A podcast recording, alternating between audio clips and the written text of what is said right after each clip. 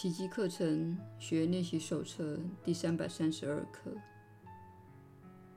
恐惧束缚的世界，宽恕释放的世界。小我营造出种种的幻象，真理则以耀眼的光明化解他的邪恶梦境。真理从不发动攻击，它只是如实的呈现自己。因着他的临在，心灵才能由幻境中回头，觉醒于真实之境。宽恕邀请真理进入心灵内，为他证明复位。若非宽恕，心灵只能活在桎梏中。而且相信一切已经回天乏术了。有了宽恕，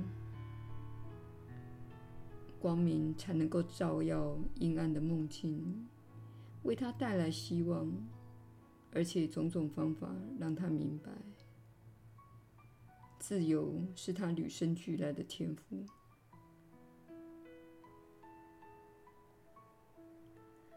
我们今天不再去束缚世界了，他一直囚禁在恐惧之下。然而，你的圣爱赐给了我们释放世界的钥匙。亲爱的天父，我们现在就要让他自由。唯有释放世界，我们才会重获自由。我们不再是囚犯。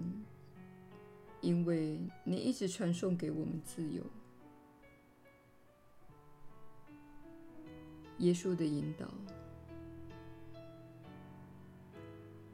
你确实是有福之人。我是你所知的耶稣。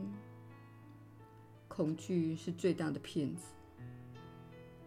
当恐惧感笼罩你的心头，你所感觉到的是你与真相失去连接的状态。这就是恐惧的本质。那种恐怖感代表你偏离了通往真相与爱的道路，进入了充满激情和恐惧的沟渠。但是，是你选择这么做的。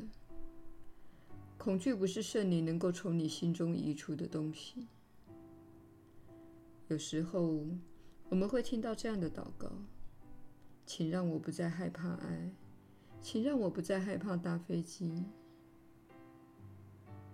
然而，恐惧是你自己的创造物，它是你的孩子，是你所崇拜的对象，也是你想要的经历。唯有明白你可以穿越恐惧而从另一端出来，并体验到美好的人生，而那些幻想并没有发生。你才会开始了解到，恐惧是一种幻觉。然而，我们并不是只害怕老虎这一类的恐惧，这往往是小我的争论。你必须害怕老虎、罪犯以及这类事情。如果你处在危险的处境，小我会照顾你的。比如说，有一只野生动物将向你扑来。这时候，你就会启动或战或逃的机制，获得一些想法，以求生，并因此获得帮助。我们在此谈的是不合理、虚构不实与幻想的恐惧。当你想着未来而感到害怕，那是因为你心中有着你允许它存在的信念。它在那里制造恐惧。比如说，你过去有一段负面的伴侣关系，而你现在想要进入一段小新的关系。小我会说：“还记得我们上一回的经验吗？那令人非常的不愉快。让我们别再重蹈覆辙。”这时候，恐惧的感觉便会浮现出来。但是圣灵会说：“当时的你处在不一样的状态，呈现出不一样的振动频率，而你从那个经验中学到了一些功课，因此那种情况不会再发生了。请再次尝试去爱，那是你想体验的事情。如果听从了这个声音，你就不会有恐惧的感觉。然而，一旦恐惧的信念借由过去的创伤植入你的心中，不论是哪一种或多巨大的创伤，小我便是你第一个会听到的声音。然而，你必须学会穿越恐惧，发现在恐惧的另一端。生命持续存在着，而恐惧只是一种观念，是你必须穿越的一层薄纱。这位传讯人在做这项工作时，经历了许多层面的恐惧。他已经发现，在恐惧的另一头，他所害怕的事情没有一样真的发生。